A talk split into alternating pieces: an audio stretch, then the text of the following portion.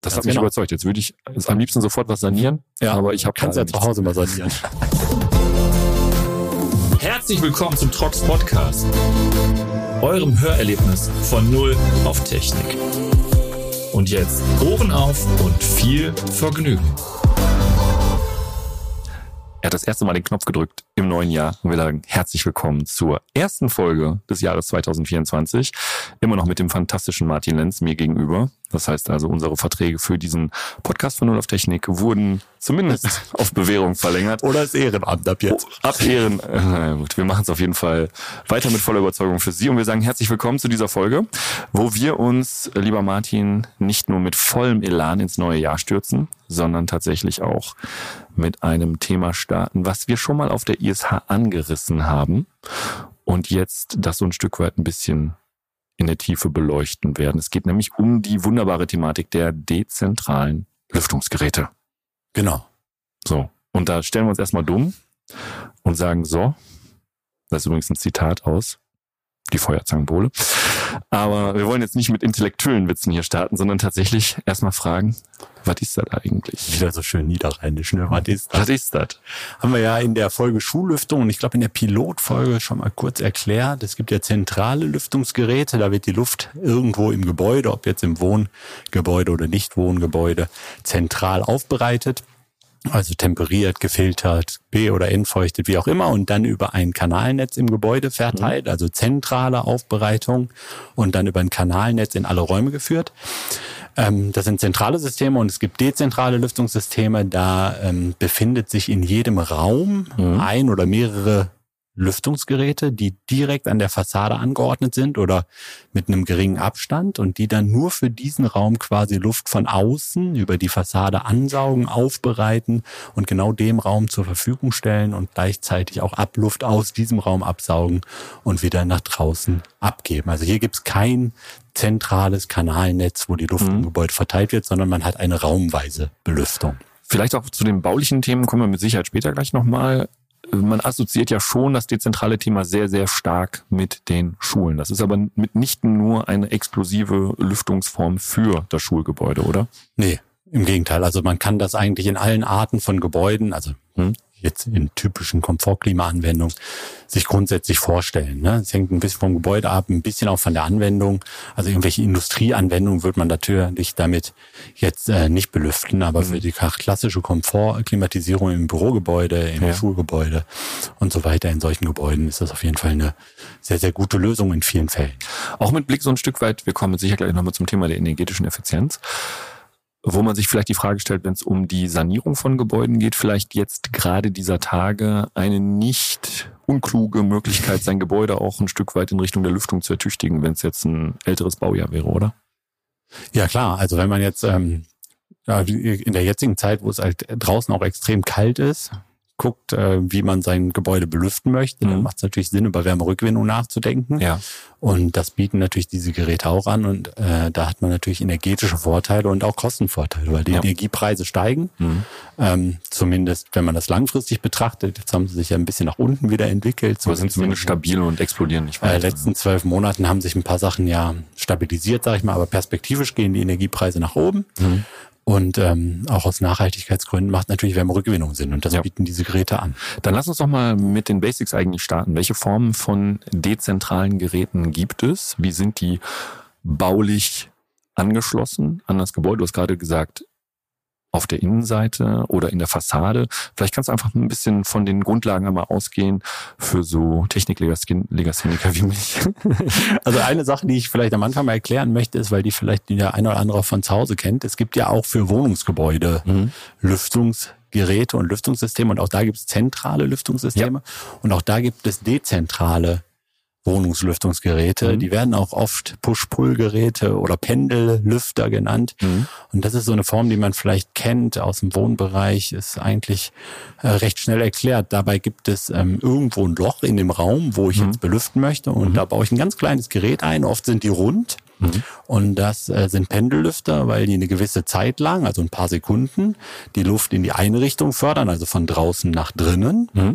Und dann unmittelbar danach von drinnen Luft nach draußen fördern. Also immer hin und her. Mhm. Und das wird, ähm, könnte man jetzt ja meinen, ist ja energetisch genauso schlecht wie Fensterlüftung. Ist es aber nicht, weil man in diesen Pendellüftern dann Speichermassen eingebaut hat, ah, also okay. Wärmetauscher, mhm. wo die Luft durchströmt. Jetzt stellen wir uns vor, die Luft geht gerade aus dem Raum nach draußen an einem mhm. Wintertag.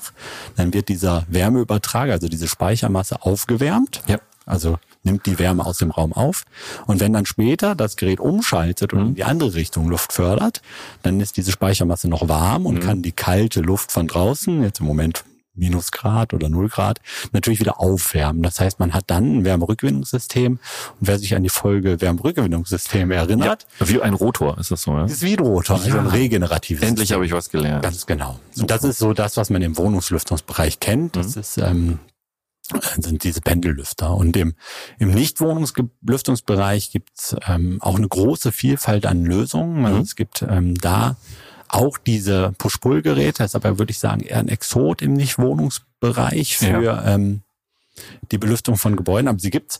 Und dann gibt es ähm, dezentrale Geräte für den Einbau in Fußboden, also dass man die wirklich im Zwischenboden verschwinden lässt. Es gibt Geräte, die man in Zwischenboden soll man vielleicht kurz er erläutern. So viel weiß ich zumindest aus meinem vorigen Job, dass es dann eben äh, aufgeständerte Böden gibt, ja, die genau. dann tatsächlich dann die ganze Technikinstallation auf dem Rohboden belassen und man dann sozusagen einen Elevated Floor dann hat, wo dann sozusagen die Lüftungsgitter, denke ich mal, sich oberhalb des oder in diesem Boden befinden und dann unterhalb diese, ist das eine Kassette? Nennt man das eine Kassette? Oder? Habe ich in dem Zusammenhang noch nicht gehört, aber es ist gut, dass du das noch mal erwähnst, mhm. weil ähm, das ist tatsächlich so. Also wer jeder kennt ja wahrscheinlich diese Gitter, die man schon mal sieht mhm. in Gebäuden. Die sind oft nah an der Fassade. Oftmals, in Hotels beispielsweise, ne? Wo ja, sind auch oft Gitter drin oder mhm. in Empfangsbereichen und so weiter. Da sind dann oft ähm, Heizkonvektoren drin, ja. die nur heizen. Ja.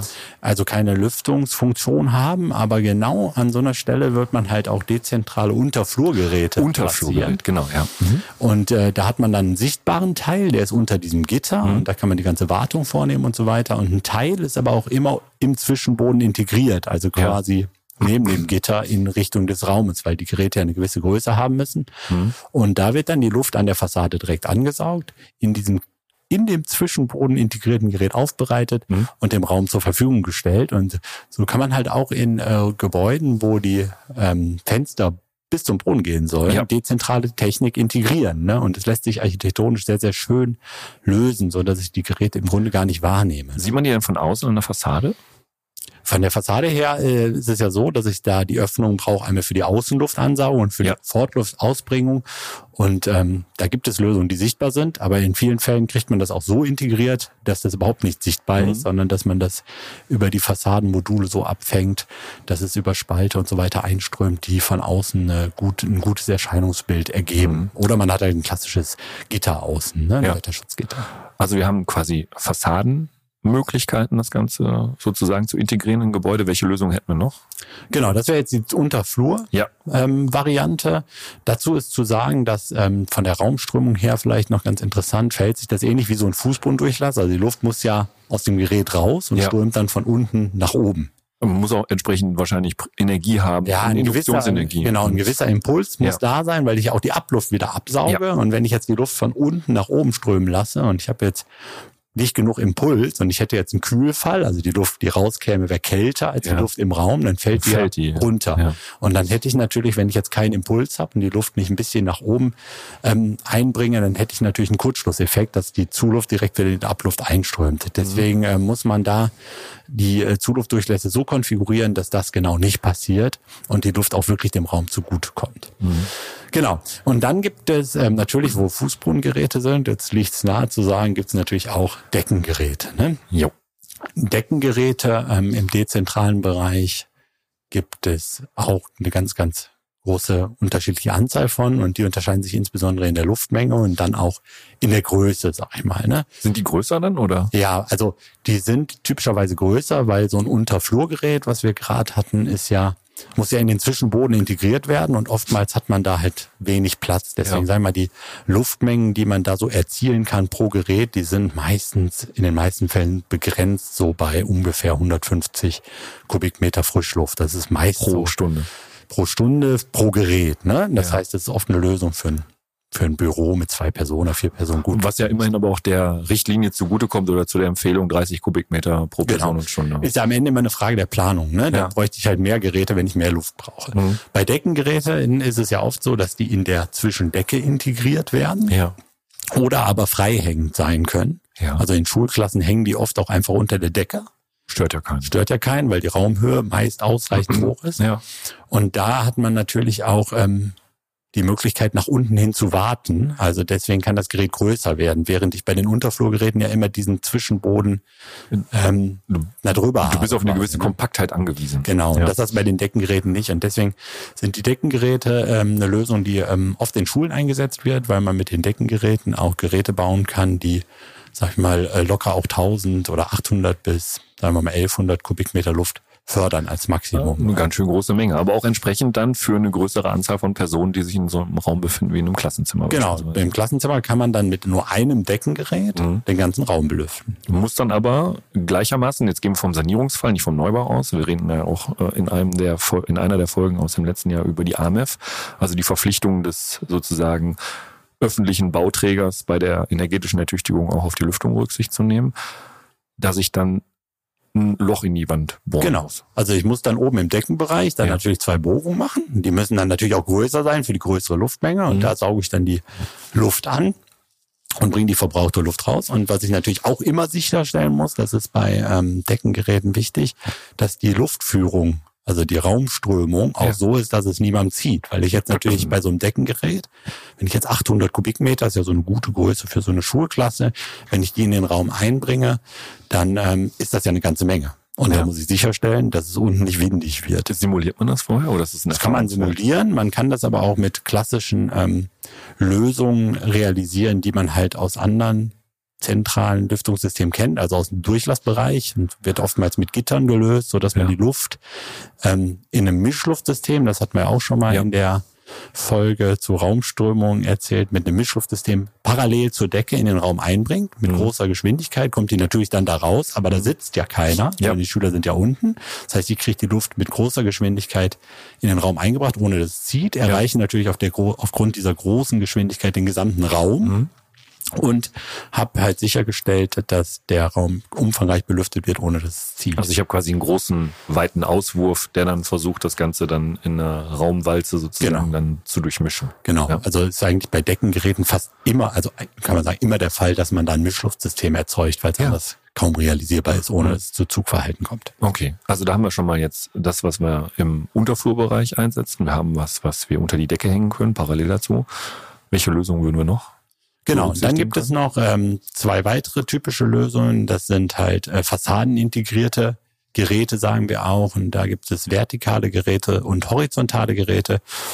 Und so ein vertikales Gerät muss man sich vorstellen wie so eine Säule, Ja. die in der Fassade, also sagen wir mal neben den Fenstern, aber in der Fassade integriert wird, Mhm. wo ich auch wieder zwei Bohrungen habe oder Öffnungen in der Fassade habe, wo ich in diesem Säulengerät, das ist ja im Grunde genommen ein viereckiger, rechteckiger Kasten, der so zwei Meter bis zwei Meter dreißig hoch ist, sag ich mal. Nicht gerade wenig, ehrlich Genau, aber die Höhe ist ja irrelevant. Oftmals ist der ähm, Footprint entscheidend bei solchen Geräten, weil ich sag mal so, wenn der Raum sowieso 2,70 Meter Höhe hat oder Ja. 2,40 Meter, dann ist gerade auch egal, ob das Gerät 1,60 Meter hoch ist oder 1,90 Meter. Ne? Wahrscheinlich schon, ja. Hängt so ein bisschen von der Fassadenausführung an ab. Es gibt halt da, aber die meisten Geräte im vertikalen Bereich sind, sagen wir mal, 1,80 Meter Mhm. Bis 2,30 Meter, würde ich mal sagen. Ja. Und die ähm, platziert man dann oft in der Raumecke oder da, wo es halt nicht so viel Fensterfläche wegnimmt und da saugen die dann auch die Luft an, bringen die behaglich in den Raum ein.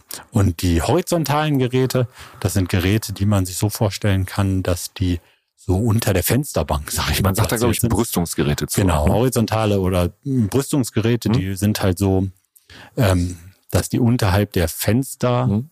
Platziert sind und dann natürlich eine gewisse Bautiefe haben, aber so, dass es nicht zu viel Raumfläche wegnimmt und dann da auch die Luft in den Raum Also da, wo einbringt. man früher klassischerweise den Heizkörper befestigt Genau. hätte. Genau. Und das ist auch ganz interessant, dass man oftmals, ähm, das ist in Schulen, wird das tatsächlich sehr, sehr Ja. häufig gemacht. Dass ersetzt wird, der Heizkörper. Genau, dass diese dezentralen Geräte so ausgeführt sind, dass die die Heizfunktion oder die komplett übernehmen können und Ja. dass man quasi die Anschlüsse der Heizkörper nimmt und die Wärmeübertrager, die in den Geräten integriert Ah, sind, da anschließt. Muss man dann eigentlich die Vorlauftemperaturen reduzieren, weil die meisten Radiatoren auch in älteren Schulen, ich erinnere mich zumindest an meine Grundschule, die, denke ich, arbeiten ja schon mit einer Vorlauftemperatur von, von 60, 65 Grad Celsius, gerade für die Radiatoren, so die ganzen alten, großen Heizkörper.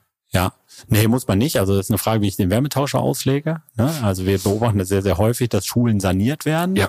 Und dann kann man auch die Heizkörper ersetzen, weil die ja dann die Heizleistung gar nicht mehr oder der Heizbedarf gar nicht mehr so groß ist, wenn Ja. die Fassade besser isoliert würde. Aber der Heiz die Heizanlage oder Heizungsanlage gleich bleibt. Und dann Ja. hat man genau die Situation, die du beschreibst, recht hohe Vorlauftemperatur, die man in den Geräten halt nutzen muss. Und das kriegt man aber über die Wärmetauschauslegung eigentlich immer Wobei, gut hin. wobei, jetzt muss man vielleicht mal ein bisschen die Frage stellen, ob das nicht auch der, der Weg wäre, dann an der Stelle den Wärmetauscher deutlich zu verkleinern, weil ja zumindest aus dem, aus der Brennwerttechnologie, je höher die Auslastung ist, desto effizienter und desto besser wäre es natürlich, wenn ich an die Fassade gehe und die Primärenergie reduziere im Raum, dass ich auch gleichzeitig den Wärmeerzeuger deutlich verkleinern kann an der Stelle Ja, eigentlich. Ne? also ich sag mal ja und nein. Hm. Weil auf der einen Seite ist das natürlich genau richtig, was du sagst. Auf der anderen Seite ne, ist ja erwartbar, dass wir in den nächsten fünf bis zehn Jahren, sag ich mal, Ja. eine Vielzahl der bestehenden Heizungen durch Wärmepumpen ersetzen. Und Ja. dann gehen die Vorlauftemperaturen natürlich runter. Ja. Das heißt, ich würde auch jedem empfehlen, das zumindest zu berücksichtigen, Mhm. zu überlegen, ähm, komme ich mit dem dimensionierten Wärmetauscher auch noch klar, wenn Ja. die Vorlauftemperatur geringer ist. Weil ich brauche ja bei geringerer Vorlauftemperatur mehr Wärmetauscherfläche. Berechtigter Punkt, ehrlicherweise. Genau, deswegen würde ich nicht hingehen oder in den meisten Fällen nicht empfehlen, dass man sagt, ich dimensioniere jetzt den Wärmeübertrager so, dass der so gerade mit den 80 Grad Vorlauf auskommt, Ja, ja. weil du ja damit rechnen musst, dass in ein paar Jahren diese 80 Grad durch vielleicht eine Wärmepumpe mit nur noch 40 Grad oder 45 Grad ersetzt werden und dann willst du ja nicht den Wärmetauscher tauschen. Oder zumindest halt, dass man, und da sind wir an einem Punkt äh, der Bestandteile dieser Geräte, was gehört denn da eigentlich rein? Ich höre zumindest raus, dass man den Wärmetauscher auch auslegen und konfigurieren kann. Also Ja. wenn wir uns das Ding angucken, machen die Bude mal auf und Was gucken ist rein. Was ist, was ist denn drin? Was ist drin? Also bei den, da muss ich jetzt vielleicht noch mal kurz auf diese Pendellüfter eingehen. Da sind oft dann nur noch Filter drin und diese Speichermasse. Da ist meist kein Nacherwärmer Und ein. Ventilator Und ein wahrscheinlich. Ventilator, Ja. genau. Ja. Und in so einem dezentralen Gerät für ähm, für Nichtwohnungslüftungsgeräte, äh, Anwendung, also Nichtwohnungslüftungsgebäude. Das war wieder falsch, ne? Nichtwohngebäude. ich Nicht. Nichtwohngebäude. Nicht, nicht, nicht, nicht, nicht Wohn, Wohngebäude. Sie wissen, was ich Äh, meine. Da ist es tatsächlich so, es gibt natürlich, wenn ich jetzt die, ich bin jetzt die Außenluft und gehe durch das Gerät, dann kommt Ja. mal am Anfang das Wetterschutzgitter draußen Mhm. an der Fassade oder irgendwie Fassadenansaugung. Und dann gibt's am Gerät meistens erstmal eine Klappe, mit der ich quasi auch die Außenluft zumachen kann. Die ist aber Ja. im Lüftungsbetrieb natürlich auf. Ne? Dann ströme ich durch die Außenluft und wie bei anderen Geräten auch, das hatten wir auch in ein paar Folgen schon gesagt, ist am Anfang immer ein Filter, um das Gerät sauber zu halten und um natürlich die Partikel aus der Luft herauszufiltern. Das sind meistens bei solchen Geräten PM1 50% Filter. Das ist eigentlich normativ so. Das musst du nur mal Okay. kurz erklären, was das heißt. Das haben wir in der Filterfolge schon mal erklärt. Für die, die sagen, jetzt dieses Jahr habe ich einen guten frühere, Vorsatz. das ist der frühere F7-Filter und wer das auch äh, vielleicht, wem das nicht sagt, ähm, also ist auch nicht ganz exakt, aber so grob F7, PM1 50 Prozent und das ist so der typische Außenluftfilter, den man in den meisten Anlagen einsetzt, mit dem man halt die Partikel der Größe 1, Ja. ja. das wäre PM1, zu ungefähr 50 Prozent abscheidet oder besser. Also all das, was draußen an Pollen rumfliegt oder. Die sind ja noch viel größer Ja. als ein Mikrometer, darum Mhm. geht's ja. Also PM1 steht für Particulate Matter, Mhm. die 1 für Mikrometer und das schließt alle Partikel kleiner 1, ein Mikrometer ein. Und äh, die werden halt so ungefähr 50 Prozent abgeschieden und die großen Partikel natürlich schon nahezu 100 Prozent. Und das ist so der typische Filter so weiter, ja. bei dezentralen Geräten. Da macht man nie was mit falsch in Ja. den meisten Fällen. Okay. So, und dann gibt es ähm, in den Geräten ein Wärmerückgewinnungssystem. Hm. Da können wir vielleicht gleich auch mal drauf eingehen, was das für Systeme sind, die da zum Einsatz kommen, weil da ähm, nicht alle in Frage kommen. Aber es gibt eigentlich immer oder immer ein Wärmerückgewinnungssystem, ist ja auch in der Europäischen Union in vielen Fällen Pflicht und auch in Deutschland. Und dann gibt es Ventilatoren, die die Luft fördern. Und dann gibt es Nacherhitzer oder Nachkühler, Mhm. beziehungsweise ist meist das gleiche Gebilde. Also es gibt dann Wärmeübertrager, mit denen ich entweder heizen oder kühlen kann. Gibt es verschiedene Typen halt.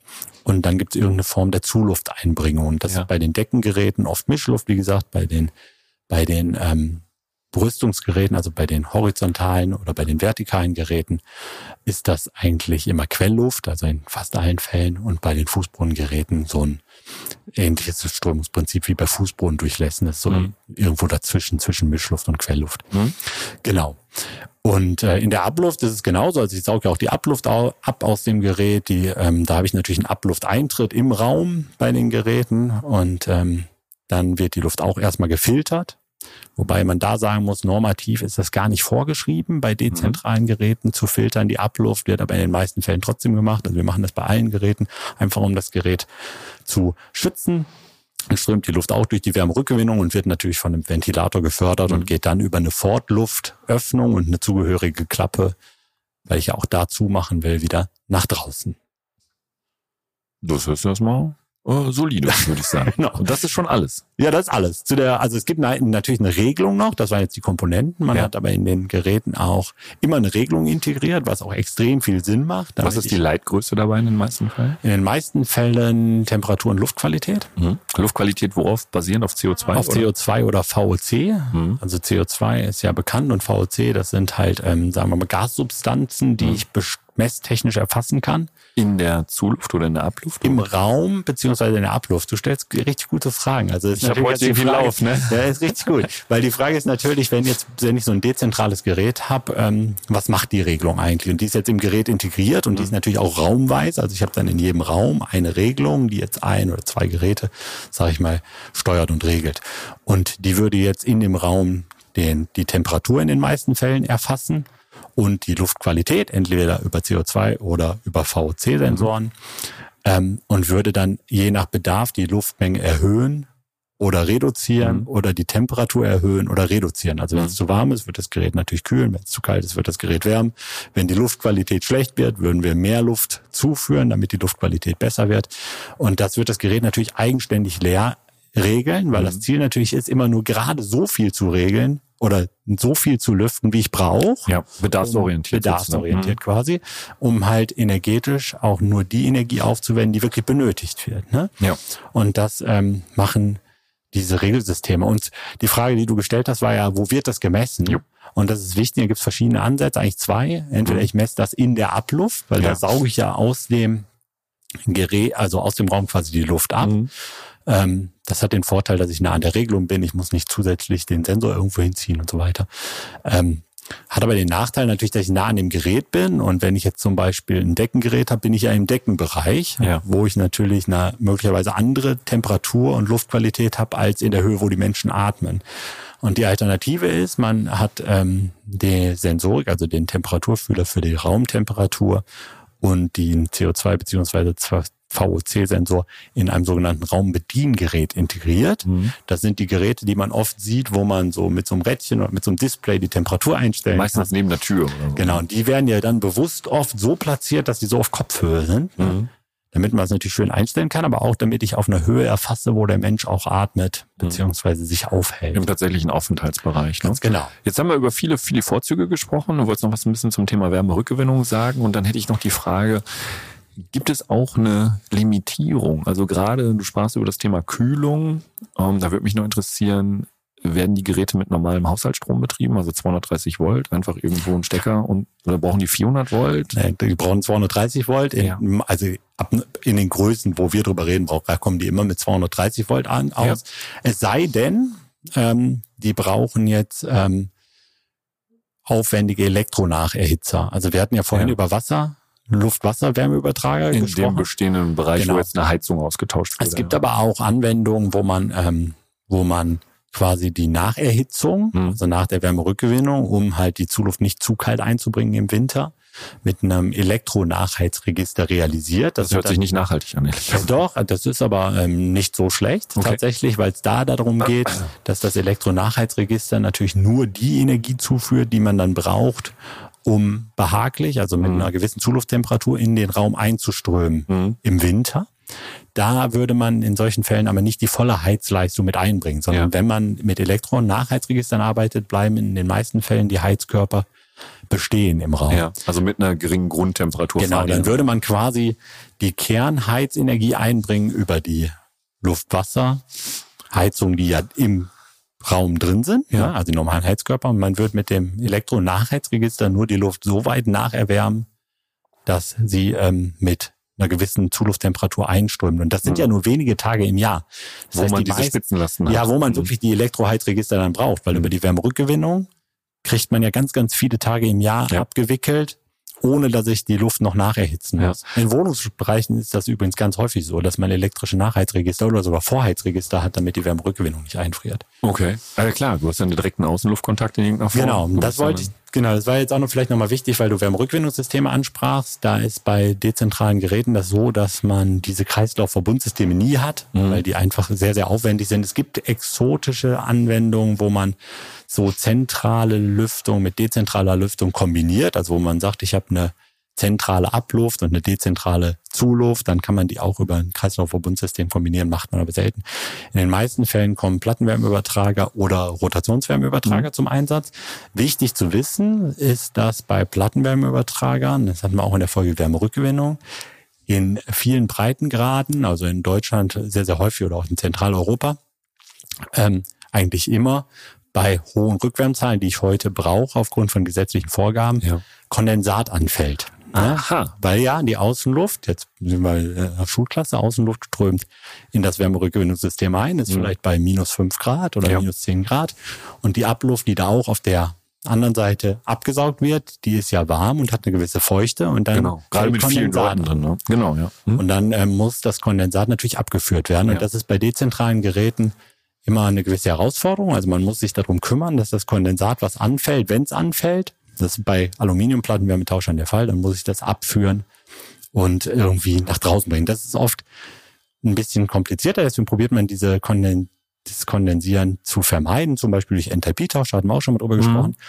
Oder aber durch Rotoren, weil Rotoren ähm, natürlich gar kein Kondensat erzeugen, zumindest in den meisten Anwendungen. Ich habe aber die Möglichkeit, mir das auszusuchen. Genau. Zu sagen, ich hätte lieber gerne einen Rota Rotationswärmetausch. Genau, also wir machen zum Beispiel viel bei Schulklassen Ja. mit Rotationswärmeübertragern. Bei kleineren Geräten ähm, ist das kostenmäßig oft nicht abbildbar. Also bei so Unterflurgeräten Mhm. findet man meist Plattenwärmeübertrager, aber in Schulüftungssystemen machen Rotationswärmeübertrager extrem viel Sinn. Gibt es dann so Kondensatwannen?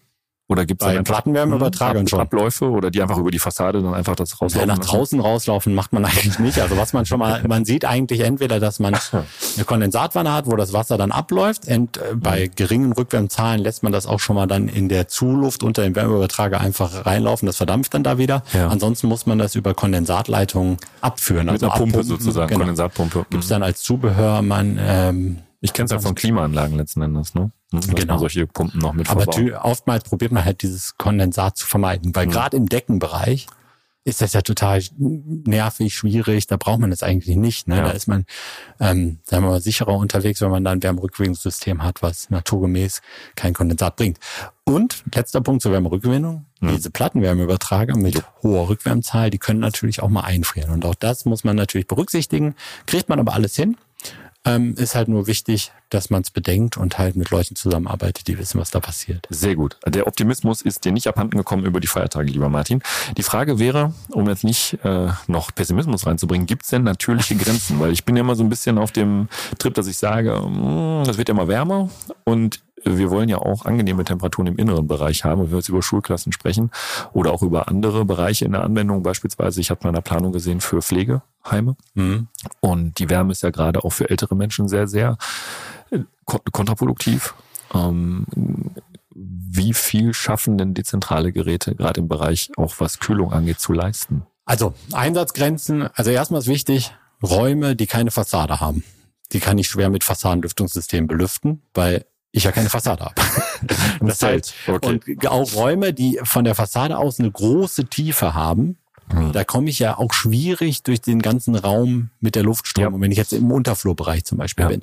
Das heißt, die Raumtiefe ist oft eine Grenze, da sagen wir immer, alles so, was so um die 10 Meter hat, Mhm. geht noch, alles, was darüber hinausgeht, da muss man dann vielleicht schon ein Stückchen Kanal ziehen, um halt die ähm, Lüftungsgeräte ein bisschen von der Fassade wegzuziehen. Und wieder der Querbezug zur AMF, die ja genau diese 10 Meter festlegt. Genau, da waren so Größen drin mit den Metern, genau. Richtig. Ähm, also die, die, es gibt Raumdimensionsgrenzen und Raumpositionsgrenzen, sage ich mal. Also wenn auch äh, also der Raum im, im fensterloser Raum, den kann ich mit dezentralen Geräten natürlich schwer belüften. So, und dann gibt es natürlich Einsatzgrenzen, was die Aufbereitungsarten angeht, also Ja. Befeuchtung zum Beispiel. Kann man irgendwie realisieren, haben wir auch in einzelnen Projekten schon mal gemacht, ist aber schwierig Aufwendig. und aufwendig. Ne? Das heißt, befeuchten ist ein Thema. Entfeuchten der Luft, also wenn ich jetzt ähm, kühle mit hohen Entfeuchtungslasten, dann habe ich natürlich auch Kondensat, also wenn ich die Luft auch trocknen will. Auch das ähm, ist limitiert. Also es funktioniert in Zentraleuropa auch noch, also sagen wir mal, die Luft trocknen, also feuchtes Kühlen. Wenn ich jetzt irgendwo in sehr, sehr warmen Regionen bin, Südeuropa und so weiter, da wird das schon ein bisschen aufwendiger. Deswegen ist das eher eine Lösung, sagen wir, für den Für zentraleuropäischen den Raum. gemäßigten Klimawandel. Kann man auch nicht über immer so pauschalisieren, aber ich sag mal, wenn ich hohe ähm, latente Kühllasten auch Mhm. habe, also feuchte Kühllasten oder entfeuchten muss, dann ähm, wird es natürlich schwierig. Und ähm, der letzte Punkt, den du noch ansprachst, war ja die Frage nach ähm, Kälte, glaube ich. Ne? Ja. Genau. Also wie viel Kapazität steckt denn eigentlich drin? Reicht das für unsere Breitengrade? Ja, also für unsere Breitengrade findet man eigentlich immer eine ganz gute Lösung. Hm. Und äh, ich muss keinen Kaltwassersatz mehr dazu bauen oder so. Also ich muss natürlich, wenn ich kühlen will, brauche Ja. ich natürlich irgendwas, was die zentrale Kälte bereitstellt. Mhm. Ne? Aber ähm, in vielen Gebäuden hat man ja entweder zentrale Kälte, Ja. da ähm, Ich meine jetzt pro Gerät, das muss ich nicht irgendwie pro Gerät bauen wie eine Klimaanlage, sondern ich kann irgendwo zentral. Genau, man wird einfach genauso wie bei einer zentralen Lüftungsanlage wird man den Kältekreis nutzen von einer bestehenden Kälteanlage. Auch über ein Vierleitersystem, dann, dass ich also Vorlauf, Rücklauf, Vorlauf, Rücklauf habe oder dann mit einem Zweileitersystem? Gibt's beides, ne? Also es gibt ähm, Geräte mit vier, mit vier Leitern quasi, also dass man dann Wärmeübertrager hat, wo im Grunde genommen zwei Wasserwege durchgehen, Ja. einen für die Heiz, das Heizmedium, einen für das Kühlmedium. Ja. Es gibt aber auch die sogenannten Change-Over-Register, Ja. wo ich nur einen Kälte, ein, ein Wasserkreis habe und Was günstiger ist ja letzten Endes auch. Genau, und dafür muss ich halt umschalten und ich habe diese gemischten Netze. Ja, also Vierleiter für die Leute, die sich fragen, was haben die gerade geraucht, ist tatsächlich für die für die Bereiche, wo man im in Übergangsphasen natürlich auf der einen Seite der Fassade den Kühlfall hat, auf der anderen Seite noch den Heizfall, was allerdings auch baulich gesehen erstmal berücksichtigt sein müsste, auch kostenseitig abgedeckt wird. Und ich glaube halt, diese Frage des Komforts ähm, stellt sich ja dann schon spätestens bei der Betrachtung der Baukosten, ob es denn dann wirklich sein muss oder nicht. Ansonsten würde ich sagen, Einsatzgrenzen gibt's, aber nicht so viele. Ja. Also man kann in vielen Anwendungen damit super Lüftungslösungen schaffen, vor Mhm. allem im Nachrüstfall. Ja, Das hatten wir ja schon mal, das zentrale System braucht halt Kanäle in der Zwischendecke, Platz, Baugröße. Ja. Brandschutz muss geklärt Ja. werden und so weiter. Und wenn das Gebäude schon steht, ist halt oft viel, viel einfacher, ein dezentrales Gerät raumweise einzubauen. Ja. Und von daher eine schöne Technik, wo ich jedem empfehle, das in Betracht zu ziehen, wenn es darum geht, Jawohl. Gebäude zu belüften. Also sowohl ähm, neue Gebäude, aber auch äh, natürlich im Sanierungsfall. für frische, saubere und wohltemperierte Luft auch abseits der Schulklassen. Das Ganz hat mich genau. überzeugt. Jetzt würde ich jetzt am liebsten sofort was sanieren, aber ich habe Kannst ja zu Hause mal sanieren. ich habe keine Fassade. Aber jetzt mach keine Löcher ins Gäste-WC ohne Fenster und sag dann, du hast gesagt, da kommen dezentrale Lüfte rein. Ich, hatte gerade genau diese diese Idee. Aber wir haben auch eine Idee und wir haben wieder unsere Karten dabei. Lieber Martin, aber was wir vorher machen, wir setzen uns einmal diese fantastischen äh, Brillen Brillen auf. ne? Ja, ich werde jetzt auf einen Schlag blind. Ich weiß noch gar nicht, wie das gehen soll. Wir haben jetzt hier so Hast du die Brillen. schon? Ja, hast du die schon angemacht? Muss ich jetzt hier unter den Kopfhörer kriegen. So. Ja, ich weiß noch nicht so ganz, wofür die gut sind. Ich setze meine ab. Und dann äh, ziehen wir Kärtchen. Wir Yes. freuen uns auf jeden Fall sehr, dass Sie dabei waren und uns auch hier So, Das, ba ähm, Batterie ist bei 100 Prozent. Wir sehen jetzt unglaublich gebildet aus. auf jeden Fall. So, ich gebe dir einen Kartenstapel und dann kannst du die Aufzeichnung auch starten bei dir. Ja. Und dann müssen wir in relativ zügiger Form durchkommen. Ich hoffe immer, dass wir keine Karte dabei haben, die wir schon mal hatten. Das hoffe ich immer auch. So. Dann würde ich sagen, Ich gebe dir eine Hand zum Ziehen. so, danke. So, wunderbar. Nochmal danke an Ansel und Möllers für die Hello Cards. Die Hello Card. Ich lese vor. Du fängst an, oder was? Ich frage mal dich, los. wen würdest du gern mal beim Telefonieren belauschen? Telefonieren, belauschen. Schwere Frage. Mit unserem Bundeskanzler. Hatte ich original diese Idee, aber der vergisst immer so viel. Deshalb Ich mein, mein, mein erster Gedanke war Angela Merkel. Und die ist ja nicht mehr Bundeskanzlerin. Okay, was hast du für mich? Welchen Ort würdest du auf keinen Fall wieder bereisen und warum? Castro Brauxel, glaube ich. Wie kann man überhaupt auf die Idee kommen, da in den Urlaub zu fahren? Es ist ja nur bereisen. Ich war ja, glaube ich, ich glaube, ich war da mal zu einem Musical. Also das ist an sich schon ein Schicksal. Aber man sagt ja auch, Castro Brauxel ist der lateinische Begriff für Wanne Eickel. Aber den Begriff habe ich, den Witz habe ich tatsächlich geklaut von äh, Thorsten Sträter. Ja, okay. Also so viel dazu. Jetzt, oh guck mal, die Aufzeichnung ist schon beendet. So die Aufzeichnung aus. hier beenden wir jetzt auch. Mein lieber Martin, es hat mir wirklich sehr, sehr viel Spaß gemacht, das Jahr hier mit dir Elan geladen zu starten. Die Abschlussfrage an dich außerhalb der Karten wäre noch, hast du einen Wunsch für dieses Jahr, wen wir hier begrüßen sollen, Boah. den ich dir besorge? Den, den ich dir hier besorge, besorgt? hier hinzukommen, ja. Hast du einen Wunsch?